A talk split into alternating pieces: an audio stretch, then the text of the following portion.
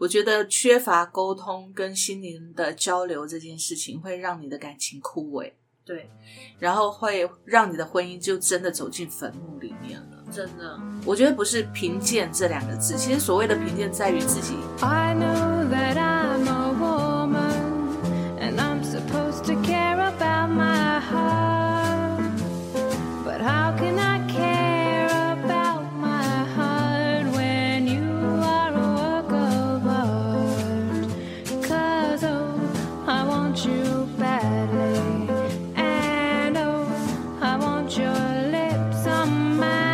到 Miss K 的神经说，我是 Carrie。我是小布，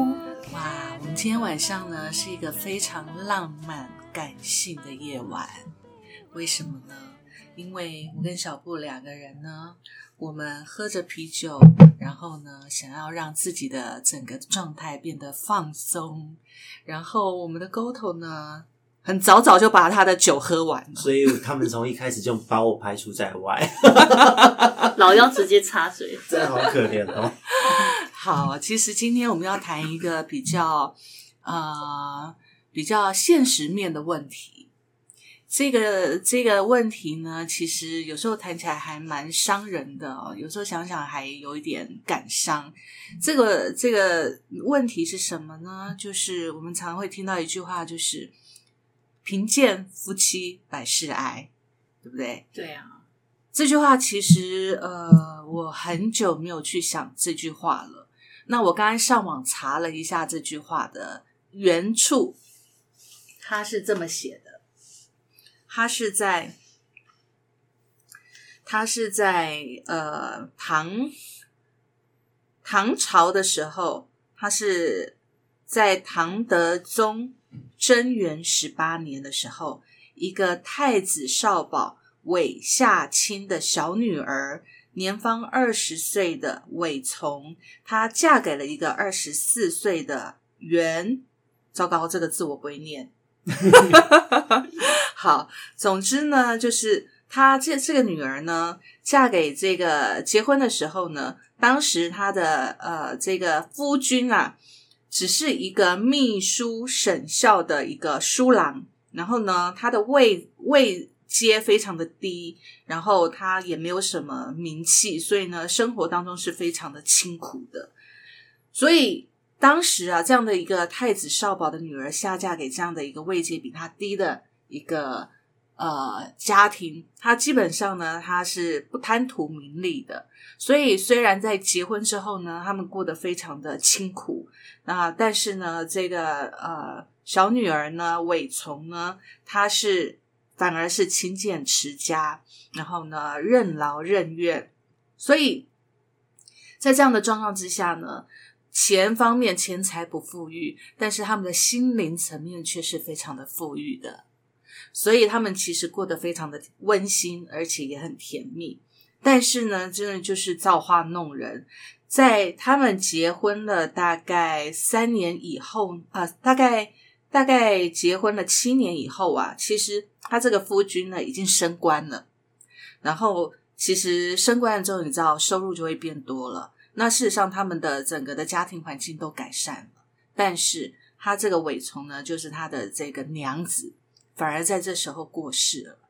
所以他就这个夫君呢，就写了一首诗去缅怀他这个过世的这个娘子。有一句话就是最后诗的最后一句话就写到：“诚知此恨人人有，贫贱夫妻百事哀。”所以其实这句话的意思呢，他是在讲，呃，当我们可以享受的时候，你却不在了，这种痛苦跟跟心里的难过，有谁可以了解？任何再好的物质生活，对我来讲都已经索然无味了，嗯，因为没有一个心灵相契合的人的伴侣可以陪在我身边，一起享受，跟一起去做这样子的一个生活上的陪伴。对，所以贫贱夫妻百事哀的出处是来自于这里。但是我们现在的长辈们都喜欢把这个贫贱夫妻百事来形容成，就是你们家如果穷没有钱，就做什么事都不好，连夫妻感情都不和睦。对，所以其实这句话用在我们现代，常常会只限于只是钱财上面、物质上面的享受，嗯，所以是个很表面，就变得很表面啊。对啊，所以其实我们今天晚上要讨论这一句话的时候呢，呃，我有问过小布，因为这个是小布他想要讨论的议题，嗯，对，所以我想要问小布，就是你怎么会想要讨论这一件事情呢？因为其实我刚刚一直在思考，就是说我们不是我跟我现在不是恋爱冲动型结婚的，嗯我们是交往很长一段时间，大概八年，将呃八年多的时间，我们才结婚的。嗯那其实在交往过程当中，一直有在讨论要结婚这件事情，但是我现在就一直觉得说长幼有序，长幼有序。长幼有序。对，就是就是就是说我哥哥他们要先结婚，我这个最小的女儿才有机会嗯轮到我，所以嗯他觉得他是他家里老大，所以他可以等没有关系。嗯然后反正他也没结婚，他下面弟妹也不能动，所以他是没有考虑他弟妹的问题，就对了。对对，那那他就觉得说，反正就是等我哥哥姐姐都先结婚的时候，再轮到我们。OK，所以我们就这样子，一就是吵吵闹闹过了八年之后，就是很顺其自然的就就就结婚了，嗯也没有什么求婚仪式啊各方面。可是其实在我一直那时候要跟他结婚的时候，我也有考虑一个，就是我我知道他不有钱，嗯，然后以后也不会有钱。为什么？对我觉得他就是以后不会喝牙的那种人。为什么你为什么这么断定？你可以，你可以从他的各各种生活生活的行为模式，可以了解他将来是不是会有钱的人。嗯的人嗯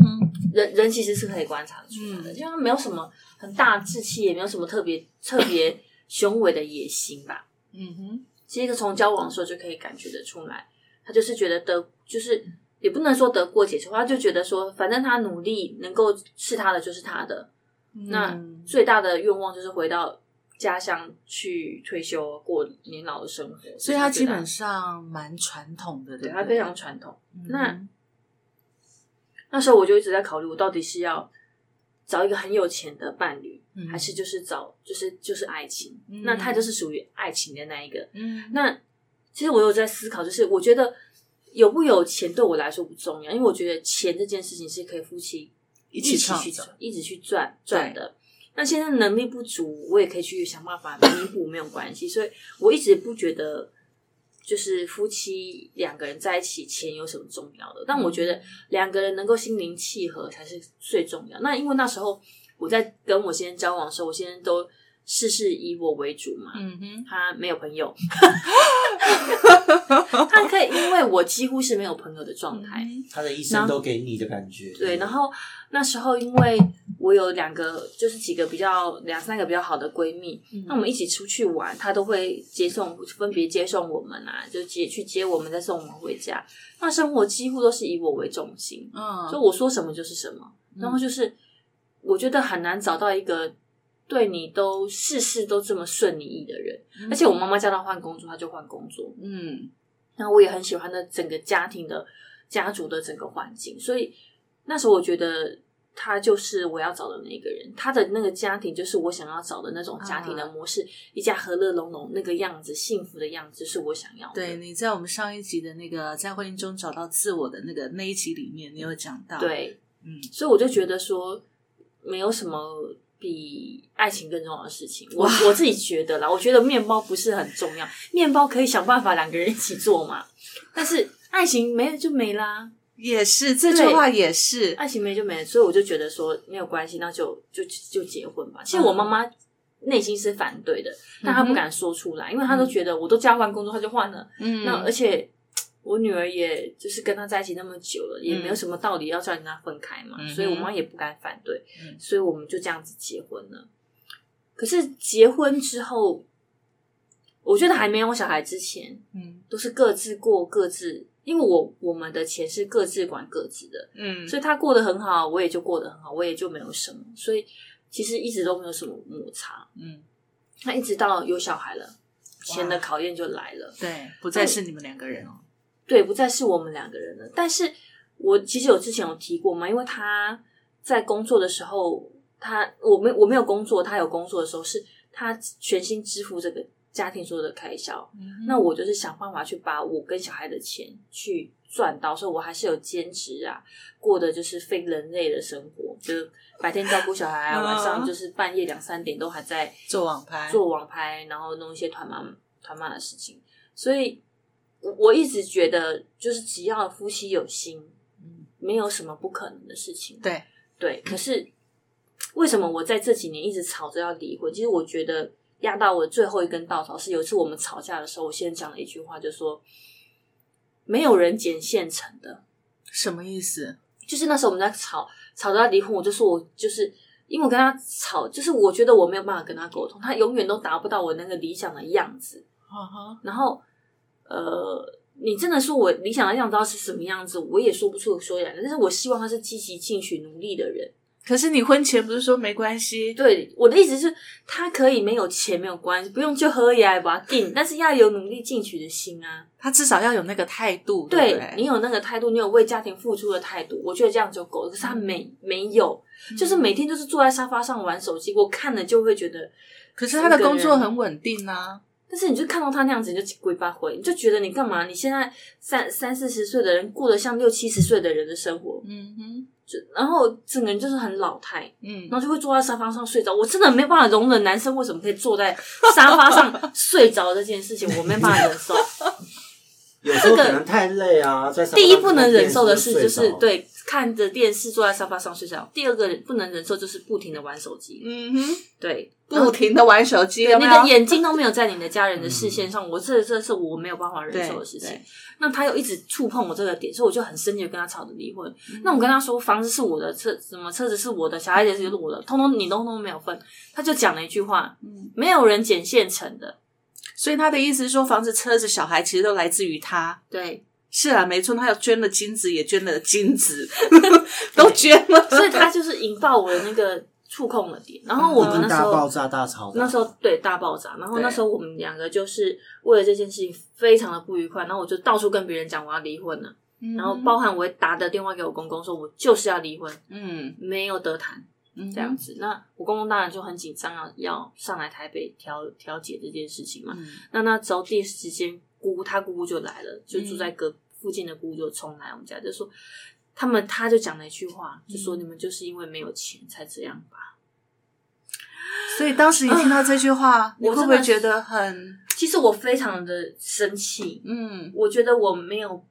我觉得夫妻之间没有什么克服不了的事情，只要有心，没有克服不了的事情，没有叫做那个没有钱嗯去卖肝卖肾都绝对会有钱，嗯没有那个没有钱的道理。嗯，但是我觉得重要的是夫妻的心有没有在一起。，对，我们今天中午在讨论说我我先生到底是一个什么样的先生，对，我们来讲讲看我先生到底是一个什么样的先生。嗯，他就是白天六点多就很规律的就自己起床，然然后不不奢求我帮他做早餐，然后嗯就自己整理好就出门去上班。嗯，下班的时候呢，他会去接两个孩子对。放学回家，对，然后帮他们两个洗澡，嗯哼，好，然后帮他们俩弄好好，等着我回家。嗯。然后他会就是我就会回家买晚餐带带带回家。那如果没没有买的话，他会去买这样子。然后接着就是他就会去洗碗，嗯哼，然后呃他自己主动去他还是？找他自己主动去，所以你从来没有叫他说要做什么要做什么，他就主动去呃我会跟他讲说，我们以前其实我在家里的时候，我有跟他说，家不是就我一个人的，嗯。我也很累，所以家家事需要分摊。嗯。然后他那时候是不鸟我的，那么后来我去上班的时候，他才有觉得说，我不晓得是是什么改变他，但是是从我从我回到职场上之后，他开始会做家事，啊，嗯哼，对，他把会把这些家事捡起来做。嗯那我全职在家的时候，他就觉得那是我的工作，嗯但是我们俩还没生小孩之前，也是都是一起做。啊，对，就是享受新婚夫妻那种会一起做家事的感觉嘛，嗯也就是那样。然后他也会煮饭什么的。好，那我们刚刚讲到，就是说他会带接小孩，然后会去洗碗，对不对？然后假日的时候，他在家里就会没事就擦擦窗户、洗洗窗户、擦擦地板、吸吸地板，然后会很棒啊，对，会把家里这些大小小、大大小小的事情做不好的事情，把它捡起来做好。然后洗厕所这种粗重的工作，我也不做的。嗯然后因为我没办法做，然后他、他也会去倒了水。那你跟他说去晒个衣服、收个衣服，他都可以，唯独这衣服这件事他没办法。嗯我觉得，我觉得你们两个人加起来就是我啊，就是我什么都你一个能做，一个因为你单身单身嘛，我单身的时候我也是这样，什么都能做。对啊，人生你单身好难对啊，但是他以前就是洗小孩的事情也都是就是交给他。嗯那你说他不好，他也没有不好，所以你一直问我说他是一个很棒的老公啊，这些家事都会做，干嘛跟他吵个离婚？嗯哼，那我觉得很重要一个点就是，不是性生活，不是性生活不美满啊。其实我觉得最重要一点是我们两个很少说话。可是你们在结婚谈恋爱的时候，你们就很少说话，还是结完婚才这样子？呃，我觉得谈恋爱的时候还好，就是我会讲一些公司的事情，他也会听我讲，嗯那他也会把他一些工作上面的事情跟我分享。我觉得那时候那个阶段都还好，但是你说聊天聊得很怎么样，倒是没有。嗯，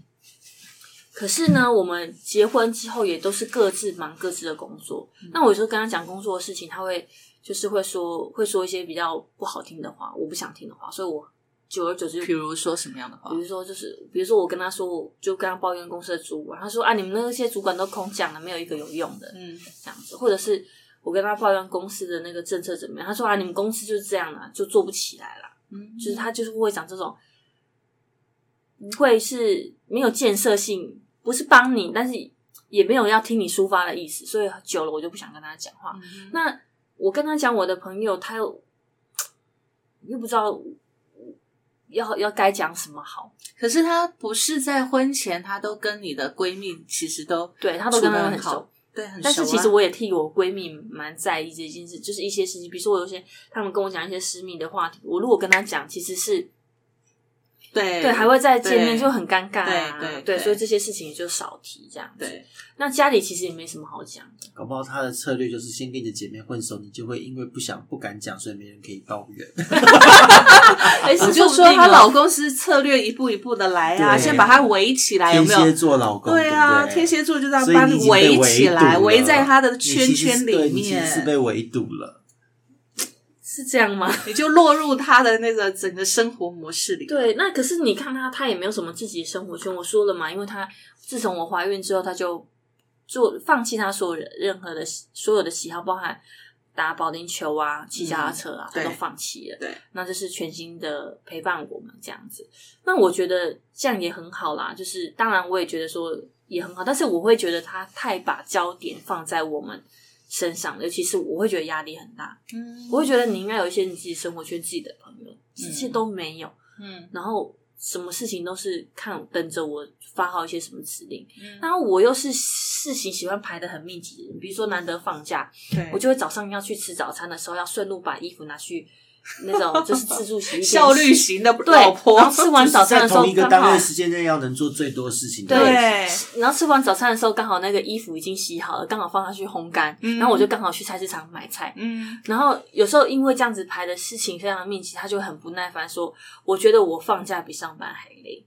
因为他就跟着你这样到处跑，可是你并没有静下来待在他身边，即使不讲话，他都觉得很 OK”。对他就是喜欢我们一家四口都在一起，但是不说话他没有关系，对，但是你不行，我没办法。所以你们在结婚之前的恋爱模式是有讲话的吗？当然是有讲话，有心灵上面的沟通会啊，也都会啊，会聊一些就是工作上的事情啊、家庭的事情啊，或者是朋友之间的事情都会讲。可是结婚之后，就是完全开始会有很多的差异。嗯。然后呃，他变得不，我觉得男生就是这样子，他结婚之前愿意听你讲，嗯结婚之后他就不愿意听你讲，他就觉得好烦。所以当你姑姑那一天来到你们家里跟你说，其实你们是因为没有钱才会吵架，那事实上，其实我觉得你真的觉得自己没有钱吗？我我觉得不是没有钱这件事情，就是当然我们为了钱的事情，因为要养两个孩子，是经济压力是大的，没错。对，但是我我不会把这种情绪转到家庭，尤其是转嫁给我的另外一半。嗯那我觉得说有什么事情，我会我就算没钱，我都会忍着不说。对，但是他他也会忍着不说，他没有钱这样子，所以嗯我们双方其实都是为对方着想的。可是就是很容易为了这种事情，有一些某一些小小家庭的事情，就互看不顺眼。嗯哼，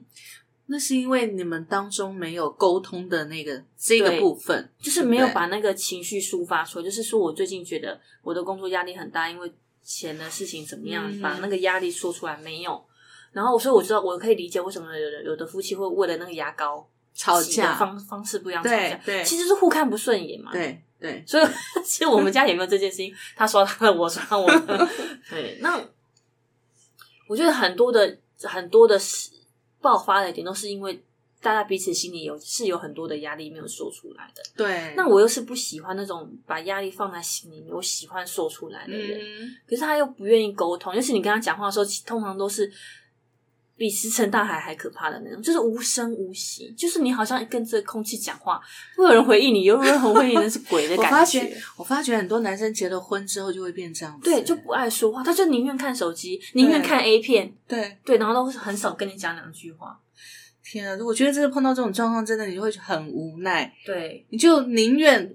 到外面可能跟同事朋友讲都好，对，但是就不想回家跟他讲。可是如果他肯开口回应一下我们的感觉跟感情，嗯，坦白讲，就算没有钱，我觉得无所谓啊，日子都可以过，对呀、因为我们又不是没有能力，对你的生活水平要过到哪里，由你自己决定啊所以是啊其实我觉得省省吃俭用都是可以过日子，是啊而且我们两个薪水不是低到那种真的活不下去的程度嘛。有稳定的工作，又不是没有稳定的对，工作。而且我觉得是，比如说是可以想一些方方法，比如说二十房贷二十年调成三十年，你嗯一一个月就多了一万多块多块的生活费，我觉得都是可以动脑筋去想想，对。该怎么调整，减轻你的保险也是一种方法、啊。对对。对，这各种方法，只是那时候姑姑来跟我讲说，就是讲说你们就是因为没钱吵架啊，我们以前就是怎么样怎么样，我跟姑丈以前就是怎么样，我真的听不下去，我没有办法忍受人家跟我讲这个，因为我觉得我要的是你跟我讲说没关系，放心有我在，嗯这种类似这种嗯哼，比较会让另外一半安心，安心定下来的话，而不是没有人捡现成的这种，嗯嗯。就是让人家感受是。其实这句话就是挑衅的话啦。对，是啊，你就是捡我现成的啊！你来，你来这边，你在我身边，你就是看到我这些东西，对所以你才会在我身边。所以这句话其实任何人一个听到都很不爽，对，一定的。真的。然后我那时候跟他交往的时候，我们也有吵架，但是没有像结婚之后吵的这么厉害。嗯那我们两个也不是经常吵架型的，因为我不喜欢争执。嗯哼，然后他，尤其是你遇到他是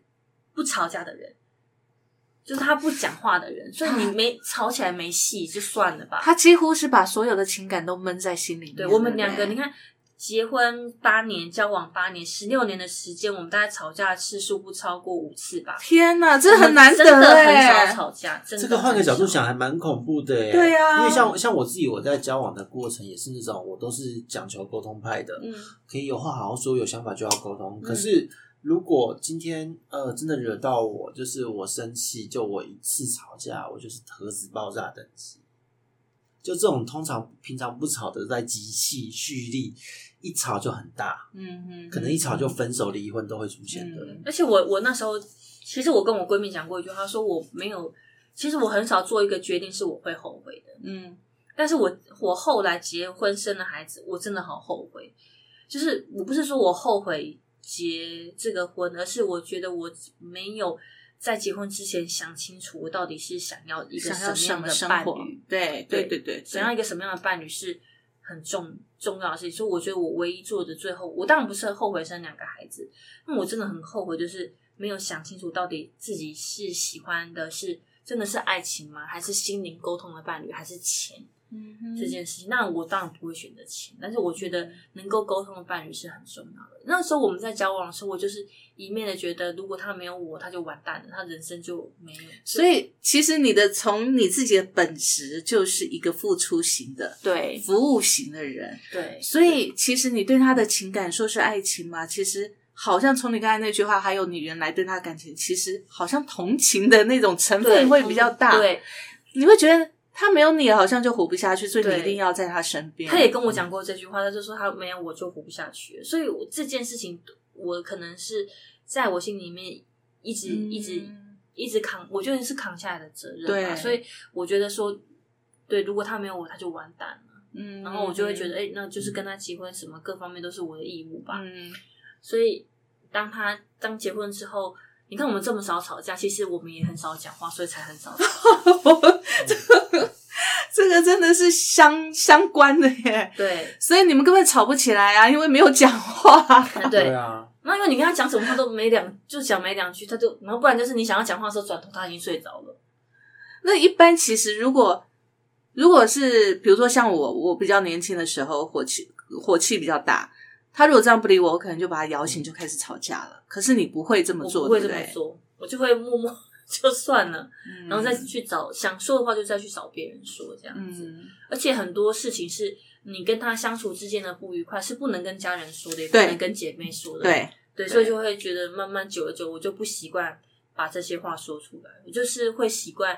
压抑在心里面这样子。那我对他唯一最大的爆发的的理由，就通常都是因为我叫他做一件事情，因为结婚之前我叫他说什么他就做什么，嗯哼，然后结婚就是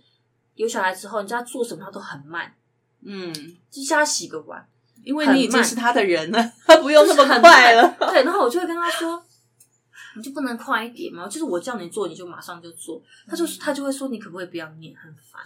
嗯哼，然后后来我就会知道说，哦，原来他不喜欢人家念他，嗯所以原本念他还会讲点话哦，后来连念他都不念他了，嗯，就是看他会不会自动自发去做。我后来连讲都懒得讲了。嗯，这样子，我我不知道对我来讲，这是一个对我来讲蛮恐怖的一个互动关系。嗯因为虽然我是可以接受很安静，就是各做各的事情，嗯可是像这种大家互相要分工、要动起来的时候，这种时候，我觉得如果如果还是呈现这种状态，我会觉得很无力。其实这样的婚姻是最无力的，而且我现在讲话很很不好听，就是你跟他讲的说什么，然后他叫你，他会他就直接叫我的名字，乱乱乱乱，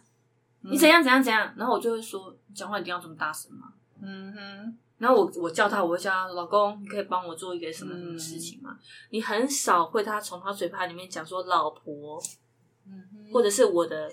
名字后面那两个字，一定都是三个字三个字叫的，所以我就会觉得说，怎么？我是陌生人吗？可是，可是，我觉得有时候每个人表达情感的方式不一样。也许你老公他是比较内敛型，因为他天蝎座嘛。我们这不是对天蝎座或者任何星座有一些既定，但是真的有一种某某种的习惯模式。那我会觉得说他的情感是内敛型的，他闷着，那他把你当做最亲密的人，他才能够呈现最真实的状态在你面前。所以他可能最真实的状态就是这样，最放松的状态就是这样。可是，可是他忽略了一点，就是说，其实就算是最亲密的人，我们还是要沟通，对还是要沟通，否则你没有沟通的话，你根本不知道对方在想什么。对啊，所以这件事情，我觉得在两个人相处上面呢，无关你的你的物质生活多富裕，或者是多缺乏。就像你讲的，我觉得如果两个人在一起，他有共同的目标、理念，然后随时沟通、关怀彼此的情绪，其实就算我们现在非常的困乏，对物质非常的不好缺乏，但是我们都可以信有信心两个人一起走过，因为只要有一个人陪伴，其实你的心里面就会安全感。我不晓得你们有没有这样的经验，就是我因为我我冬天手脚很容易冰冷。嗯，那你知道那那种小小情侣啊，或者是小嗯。年轻人夫会这妻啊样，冰来冰会去。对故意冰来冰去，对不对？对。我只要冰我老公，他翻脸，结婚之前我冰他，他会说你不要弄我，他会温和的说你不要弄我，然后或者是会抓着我手把他就是弄污。热了。哦，我跟你说，结婚之后有小孩不一样了，你去冰他的时候，他就说你走开，就会很大声，然后很凶这样子，是真的生气、啊。真的，生气的那种。嗯，那你有跟他问过为什么会差别这么大然后我？就跟他说：“你为什么这么生气？”他就说很烦哎、然后我就就会觉得说是怎样？怎么、嗯为什么就是结婚之前跟结婚之后，男人啊有什么要变？可是小布，你有没有，你有没有真的跟你老公说你要坐下来？因为你在吵离婚的时候，你你想要跟他离婚的那个阶段，你有没有真的坐下来跟他谈这些事？没有，因为我从我传赖给他，的都不已读不回。那在家里呢？然后有时候我跟他以前我跟他吵架的时候，我就会说：“你到底有没有看我传给你的讯息？”他就说：“很多蚂蚁看不下去。老公真是，”他就把那个文字形容成蚂蚁。然后对他来说，他觉得吵完架，今天过完，明天就是新的开始，就没有这回事了。我觉得你第一件要做的事情是先帮他把手机的事情放大，可能有老花，对所以看起来像蚂蚁。对，第二件事情就是那个睡觉起来的时候，你就直接抓着他的衣领叫他起来，就不要客气，这样。这两件事情包准他以后不敢就处你。他就觉得吵架是当天晚上的事情，不要把情绪带到隔天。可是问题他没有把情绪发泄出来，他自己的情绪自己消化完了，可是别人还没消化完呢、他隔天他就当做没事一样。嗯可是因为小布是金牛座的，对对不对？金牛座事实上也是个很会百转千回，在自己的脑袋里面不断的、不断的巡回。你要把很多戏，内心戏对内心戏非常多的，然后很纠结的，除非你把它讲出来，帮他整理好了，你就 OK 了，嗯，对不对？可是问题是，别人碰上一个闷葫芦的天蝎座老公，对，真的是要崩溃了，真的。天哪！对，但是我觉得我今年就是不是很多算命老师一直叫我不要离婚对嘛，说其实会影响我的孩子，或者是呃，搞不好我外遇机会比我先生多一点。对他说你很多桃花哟，对啊，说我外遇机会搞不好比他多一点。可是我其实认真去思考，就是我也被这些老师劝下来了，因为我自己也去思考，就是说，其实我真的不觉得贫贱夫妻有什么好百事哀的，嗯不哀呀、嗯其实不悲哀呀、嗯悲哀的是没话说。对，所以我我现在渐渐的也会跟他讲，我我有跟他劝过一件事情，说我们两个最少的机会就是好好讲话。嗯，所以我原本 在前前几年的时候，我都还是跟我的孩子一起睡。嗯哼，在这几年，我就在这两年，我就改回跟他一起睡，嗯嗯，然后让孩两个孩子自己独立睡觉，然后我们两个睡我们两个自己的房间。啊哈哈哈对，我就觉得整个关系有变比较好了。对，其实人家说肌肤之亲，对，夫妻说真的还是要有这层关系，对呀、对不对对，然后因为我们两个就是小朋友九点就睡觉了嘛，所以嗯我们两个躺在床上，不管是一起看电视，嗯或者是闲来没事讲个两句话，我觉得都比以前分开睡的时候好多好多了。因为其实对他来讲，你在他身边，他就是一个家的感觉了。嗯，然后他有没有跟你讲话，其实对他来讲 不重要，所以你搬回房间跟他一起睡，对他来讲就是你回来了一种心灵，的对对一对种心理的对，满足。所以他其实心情绪上面、心情上面也会好很多。对他其实他妹妹有跟我说过，他说他哥哥以前是就是不苟言笑，然后也不好亲近的。嗯他就是他看到他他哥哥这几年，不管是跟我交往、结婚、生小孩，有非常大的转变，然后个性也变得越来越柔和。嗯所以他听到我们要离婚的时候，他就觉得不可思议，就是就是一个人为你改变这么大，怎么到最后走过来，好像还是还是一样的结果。对。然后我就跟他说，就是无话可说啊。嗯，其实我比较在乎的是有没有得抒发这件事，因为我其实我蛮羡慕我我姐姐跟我姐夫，因为我姐夫就是那种聒噪极点的人，天平也不是水瓶座，你姐夫是我姐夫是天秤天座，秤座，那我姐夫就是从以前就是我们两姐妹在讲话的时候，他就会挨在旁边偷听的那一种。然后他不讲话，他也无所谓。然后我们母子就是我跟我妈妈、我姐姐三个人在讲话的时候，他我就会看到一个男人躺在 躺在那里，在，躺在那里听。那我姐很多就是那种邻居的怪怪奇怪，就是各各方的那种三姑六婆八卦，他都有。所以他就跟我姐夫有讲不完的话。嗯哼，因为重点是你姐夫也愿意听，对，然后也愿意参与这个话题，他？不会冷言冷语的对待我姐姐。嗯，然后他有时候候会觉得我姐姐怎样好可爱啊，讲这些事情就觉得很有趣啊，就是他就把它看成很浪漫的事情。但我现在就不是这样啊！我也希望我讲一句，比如说我抱怨公司的事情的时候，他抱着我就说没有关系，没有工作我也会养你。嗯，我就会转过头去继续努力工作，继续为他卖命，继续为他赚钱。可是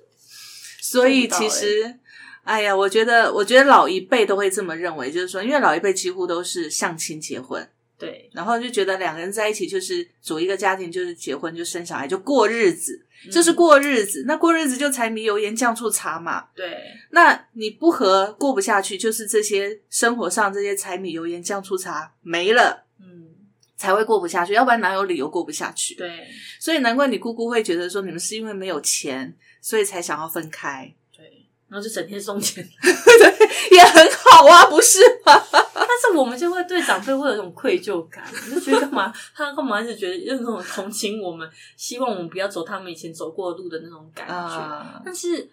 我觉得姑姑她其实没有，她没有看清楚一件事情。嗯她跟她的先生之所以之前会那样子，其实也是因为没有沟通。嗯哼，因为姑丈他是天蝎座 A B 型，哇，更可怕。我发现我们这一集不是在攻击天蝎座，可是，那个翻脸跟翻书的速度一样快。然然后那时候他们又是因为接连生的小孩，嗯真的很穷，那姑也没办法出去上班，嗯所以姑丈也有房贷的压力，也有生活经济的压力。嗯他拿不出钱来，他其实也很，也很痛苦啊，对他也很痛苦，他也抬不起头来啊。嗯但是能怎么办呢？所以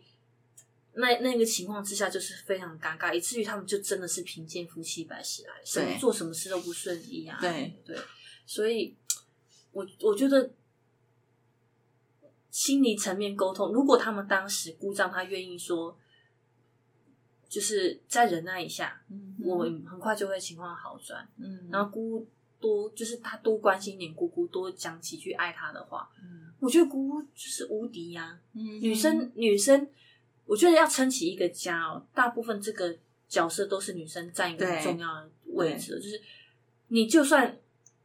人家说巧巧妇难为无米之炊嘛，对。我跟你说，当妈妈的人哦，就算没有米哦，也办法也有办法让全家吃饱，对对对，我觉得其实女生的韧性真的是非常的大，对。很多的家庭的氛围或者是家庭的和乐，其实来自于妈妈这个角色。嗯，所以其实妈妈很多时候是情绪上面若控管的好，其实小孩的情绪也会变好。所以人家说嘛，你要去安太岁，不如安好你家的 太对座。对对，就真的是这样子啊。但太岁不是用钱去 对，去他是用心灵去滋养的啦。你就是抱他一下，爱讲他讲他一两句，爱他嗯一下，这样不是很好吗？对，事实上就是这样子啊，因为我觉得缺乏沟通跟心灵的交流这件事情，会让你的感情枯萎，对，然后会让你的婚姻就真的走进坟墓里面了。真的，我觉得不是贫贱这两个字，其实所谓的贫贱在于自己外人看我们，而不在于我们自己认知。嗯，我们认自己的认知，我们觉得我们现在穷没关系啊，哪一对夫妻刚开始，除非是含着金汤匙出生的那一种，对但哪一个夫妻平民老百姓，哪一个不是白手起家，然后自己靠自己的力量出来的？对啊，所以我觉得贫贱没有所没有所谓真正的贫贱，他所有的贫贱，事实上是心灵对，心灵上面的贫贱。嗯所以我就觉得说，在两个人相处的过程当中，有时候甜言蜜语还是有那么必要的啦，对啊，还是必要的。我觉得当一个太太她在家里找不到这个爱跟温暖的时候，嗯，她发现别人会跟她讲这些爱跟温暖的时候，心就飞走了。对，她就走了。所以人家说，女人的外遇是心外遇了，嗯心一旦外遇就回不来；男人的外遇是身体外遇。对，然后你看女人哦，如果她真的在家里心里没办法沟，心灵没办法沟通的时候，为什么女生那么爱看韩剧？对她寄托一种心灵上面的想象跟寄托，对啊，没办法，只有这样才能够稳定，让我们在这个家里。所以韩剧非常的重要，它就很重要哎！我那时候呃不是，我觉得女生真的不是爱看那些爱情泡泡剧，对是看到你你那个男主角这样对待女主角的方式，愿意听她讲话，愿意在她很难过、很无助的时候抱她一下，嗯哼，我觉得胜过你拿千金万两砸在她身上。对，其实我觉得常常听到、看到现在有很多那种独立型女性呢，她会倡导就是说，女孩子单身不需要爱，即使别人，如果你的另外一半或者你的伴侣哦是这个样子，那我们就可能就是很独、很果断的切或者怎么样。事实上，有时候我我看到这些文章，我都会觉得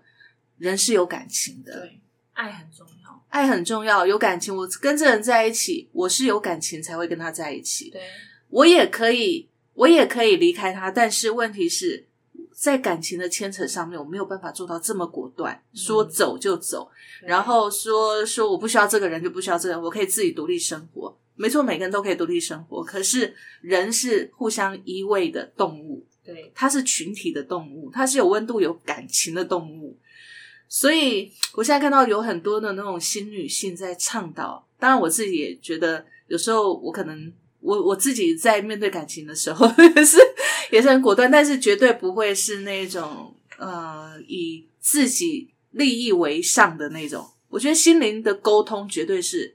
很重要的一个，新女性不看韩剧。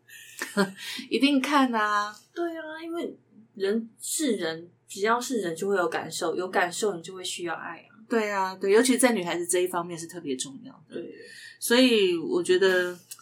哎，我觉得两个人相处就是这样了，就是很多时候随着时间的推移，很多人会成长，嗯。但是如果我们的另外一半没有成长，其实心灵上面的落差就会产生。对，我觉得我我其实我前在今年年初的时候跟我跟一个一个姐姐，嗯。她也是很一直很希望离婚，嗯。那其实撂倒她的那根稻草就是她的薪水其实比她先生还要高，她一直劝她先生说，我可以继续支撑嗯这个家没有问题，这我都可以做，但是我希望你做一些改变。嗯，但他现在就是一直挑不出他那个工作的舒适圈，一个月三万多块。嗯就这样子一直挨着，然后家族企业这样子。有时候我觉得薪水高低那是另外一个生活层次，就决定你的生活品质，你要过什么样的生活模式。可是有时候你在那个薪水那个那个层次的薪水的工作位置上面，有可能你的心就被那个薪水的位置给限制住了。嗯，他没有办法去体会更多的。很多人就是安逸过度，他心没有感觉，所以不是我们用薪水去评断一个人到底有没有前途或能不能在一起，不是。有时候薪水真的可以决定一个人的精神状态。对，这是真的。然后他就是因为因为薪水是这个状态，又是家庭家族企业的这个包袱，嗯所以他就一直就是一直待在那个舒适圈，他也没有看过嗯外面的世界到底是怎么样。嗯但是很特别的是，因为那个姐姐跟我们同一个产业嘛，嗯我们这个产业其实是很重视个人的进成长对对，个人的成长跟进步这件事情的，所以他一直觉得说薪水低没有关系，你去外面看看这个世界到底长什么样。对你的视野至少要打开嘛。对，所以有一句话讲啊，穷人呃限呃穷人限制了我们的想象力嘛，贫穷限制了我们的想象力嘛。对对啊，就是因为你甘愿在那个范围里面过你的舒适圈，你不愿意跨出去打开你的视野，看看外面的世界。事实上，不是贫穷限制了想象力，而是我们的那个心限制了我们的想象力。没错，你就没有想要去探索，或者是想要去去挑战另外一个对，的那个高峰的那种喜想法嘛。对所以我觉得，我觉得男生真的是为何？嗯，真的，其实不要说男生啊，有的女孩子结了婚也是这样子啊，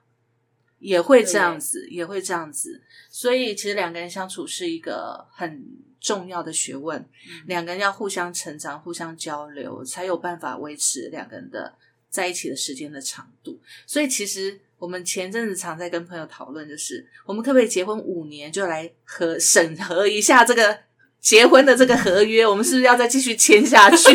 有这种方式吗？有有有，我们很希望真的互相打烤鸡。对，因为以前都说十年嘛，可是我觉得现在要缩短到五年，就要来评判一下，来来审视一下自己，我们是这五年来，我们是一起平行走，还是我们已经有落差了？我们想不想再跟这个人继续过下去？如果真的可以五年，我们就来审视。如果真的有这个规定的话，嗯我相信很多人都一定会这么做。对啊，我觉得我很乐意耶。嗯。那我觉得 彼此去，我觉得夫妻他最难能可贵的就是夫妻既是爱人，嗯。也是朋友，对，也是家人，也是家人，还有重要的是他们两个也是师呃师生的关系，对。就是互相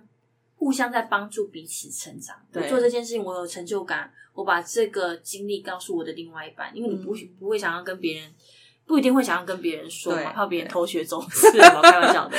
但是我的意思是说，你会把这个经历跟这个过程成成长的，就是你在因为经历这件事情成长的经验，跟你的另外一半讲，嗯。他会因为这件事情，他就有所学习啊、注意啊，他就会继续，他也会跟着你一直往上涨。对，下次换他学到什么事情、什么经验的时候，他跟你讲。嗯哼，所以我觉得夫夫妻的关系其实是很微妙的，对，很微妙，它对，不只是就是我们一般的朋友，各方面关系深层的层次，所以你不要让那个夫妻的关系都一直停留在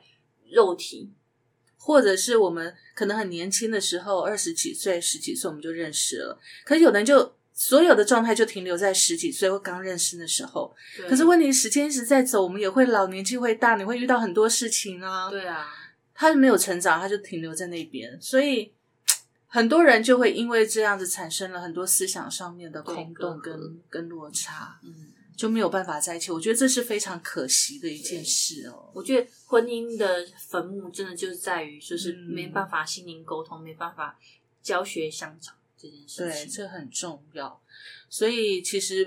与其我们说我们的另一半可能没有办法跟我们沟通，但是我们也要回来审视一下我们自己对有没有有没有去尽到这个告知，或者是牵着他的手一起往前走。对所以我们有没有沟通这件事情？如果真的对方都不接受，那我们就真的就该想一想，这个婚姻到底该怎么走下去了。对啊，因为我觉得我在我我的婚姻的过整个过程当中，最快乐的时间是什么时间？就是我先他去念，因为我妈要求他一定要把大学读完，所以他二专其实毕业很久了。嗯那他一直到工作职场有需要，他也需要有一个大学的学历，所以嗯他就去读了二技。嗯哼，那他去读二技的时间，我也没闲着，嗯，我去呃去参加那个长颈鹿美语的师资的培训。嗯我也去上课，所以他礼拜六的时候在上课，礼拜六、礼拜天在上课，我也礼拜六、礼拜天在上课，啊所以那段时间是我们两个都觉得自己不停的在很充前足的对，也很充实，所以我们两个就会很，就是那个相处是很愉快的，讲话也投机，啊哈，然后相处也觉得很好，对对，挺开始觉得不耐烦，想要离婚，都是从就是有一方停下来开始。嗯，然后另外一方在前进当中，对你就会嫌弃他，就是你都不跟上啊。会当然你不，其实我觉得这是需要经过很多沉思跟观察，你才会发现其实是这样。对对，要不然就可能会变成抱怨对方，对不体谅自己。对但是当你明白了有一方可能是因为停止学习、成长而造成我们之间的纠纷，或者是或者是争执的时候，事实上我们就会比较静下心来，嗯去理解我们的状况，而不是怪对方了。对对，因为其实我们也必须要去尊重他的个体嘛，嗯，因为我们没有办法去要求改变，或者是人家照着我们的模式走，所以我们也比较，如果当我们体会到是这种状况之下，我们其实也比较能够心平气和的去看待之间的关系。对，没错。所以我、嗯其实我觉得，与其就是继续心灵不沟通，嗯还不如就是说。你适时的丢一些资讯给他，比如说嗯你最近看了一些什么好的书啊、好的文章啊，对，然后跟他聊一聊，对对，然后他也对会觉得说，哎、你有一些新的思考、新的想嗯法，他可能也需要去想一想。所以对有时候我会有时候会变得比较聒噪一点，就是会在旁边，因为我知道他不会回应我，嗯哼但是我知道他会听，所以嗯有时候我就会聒噪在旁边讲一些事情，叽里呱啦讲完我就睡我的。嗯，但是我觉得就留留时间给他吧，我也不再不会一直期待或者是奢望，或者是甚至是强烈的要求他一定要回应我。对对对对，那我觉得有机会他就会进步了。对，其实回过头来扪心自问，他是你当初认识的那个人，那他也没有伤害你。坦白讲，那对啊，对于感情，基本上都升华到家人了，我相信啦，都升华到家人了。然后彼此之间是不是还可以生活下去？嗯，我觉得这个部分就真的要好好的问问自己。如果嗯诶，这个人其实还是当初我爱的那个人，那嗯只是他回到他原本的个性，回到他最原始的状态。对他最原始的状态，就表示他真的在你面前非常的放松。嗯，那也许你要做的就是像你刚才说的，你主动的去跟他接触，不管他要不要听，嗯但是至少你在他身边，他就安心了。你了解了这一点，我觉得是很重要、欸。对，这也是好了，这只是算命老师，就是为了不让我离婚，我才真的是好好沉沉沉静下来去思考，而且而且我觉得说，说真的，他也没有做错什么事情，啊只是说他的思考跟想法，说真的，男生真的慢了一拍。嗯那你愿意给他机会，多跟他聊，跟他讲，把你的想法告诉他，嗯他会理解的。嗯，他也会慢慢进步的。而且我真的不能嫌弃他，因为他真的有在努力呢。对呀、对啊，你看，连他们家人都觉得哇，他真的结了婚，跟你在一起之后，那改变对，他除了个性改变、家事愿意做之外，他其实也在外面有努力的去接一些 case，、嗯对，对对，所以我觉得有在改变都是好事，对不要停滞不前。对，那样子我真的会觉得说，嗯，真的是后悔一辈子哦。嗯所以现在问我后后不后悔，嗯，不会啦，不会后悔，就是一段 甜蜜的经验。其实我觉得每一对夫妻都会走过这个阶段，对，除非那种天作之合，哇，合到不行，完全没有。所以七年之痒是来自于心里没有办法沟通，我觉得是啊就开始往外。我觉得是啊，七七年之痒，我觉得是除了彼此的性吸引力消失之外，因为两个人在一起久，怎么可能随时会有那种激情呢、激情啊不可能嘛。那剩剩下就是什么平淡的生活啊，对，突突我突然让我想起来，为什么有些男生会嫌弃家里的黄脸婆？嗯其实不是老婆变丑、欸，是因为老婆就是他不知道，其实有可能很多很多，其实所谓的七年之痒，除了心灵不能沟通之外，连外表都无法沟通。变胖啊，对。不打扮、啊，对。然后也不去上一些心灵知识学习各方面课，然后也不跟外界接触，，对，然后你没有去封闭啊，胡思对乱想，对，其实有时候我我们走在路上，我们有时候会看一家这样子哦，你会看到说，对，其实一个女人为了为什么结了婚之后，她会让自己容许自己变成那个样子？你不打扮也就算了，你的身材走样也就算了，可是你整个状态看上去，就连我如果我是他的家人，我都会觉得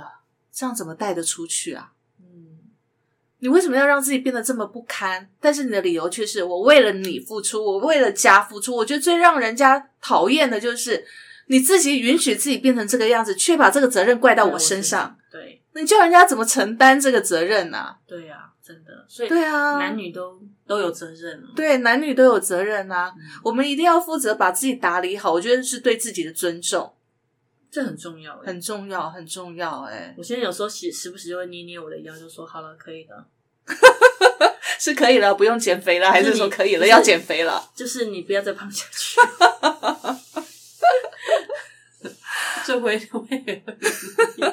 我现在才知道，原来他的那个运动器材是为了我买的，但是我一点都不想做啊！你知道金牛座是懒吗？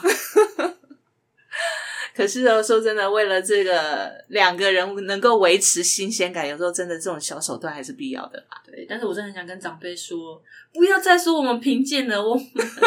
贫贱的是心灵，不是金钱啊！对，所以贫贱夫妻百事哀，贫贱的真的不是钱，好吗？真的，你们有没有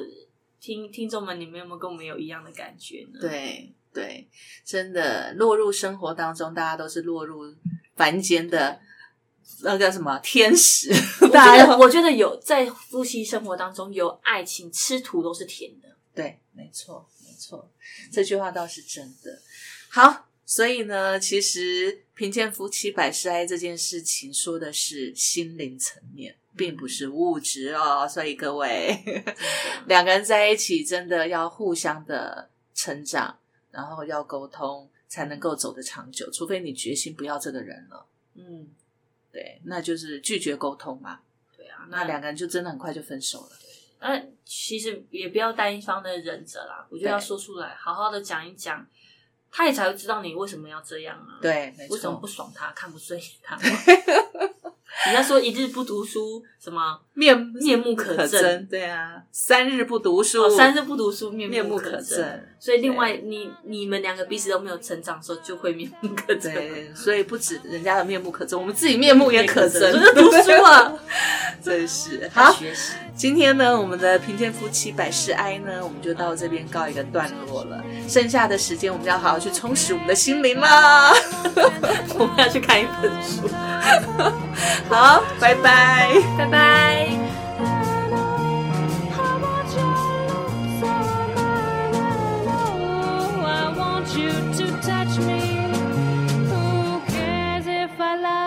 Transcend our time?